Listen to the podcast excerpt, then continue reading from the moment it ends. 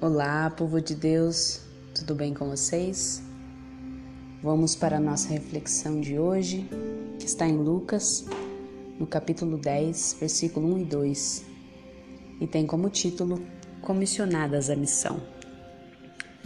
E lhes disse: A colheita é grande, mas os trabalhadores são poucos.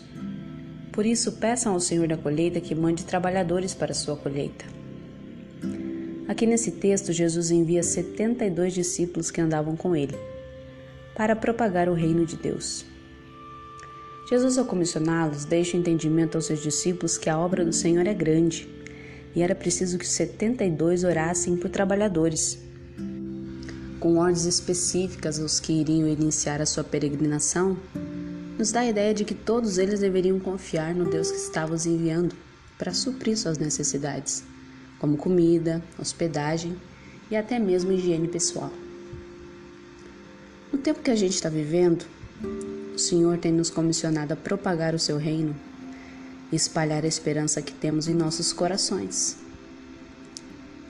O que mais nos motiva a cumprir a missão que o Senhor nos deixou é a certeza de que Ele irá nos sustentar e podemos com certeza, com toda certeza, testemunhar tantas coisas que o Senhor nos sustentou, não é? Tal a gente cumprir esse chamado?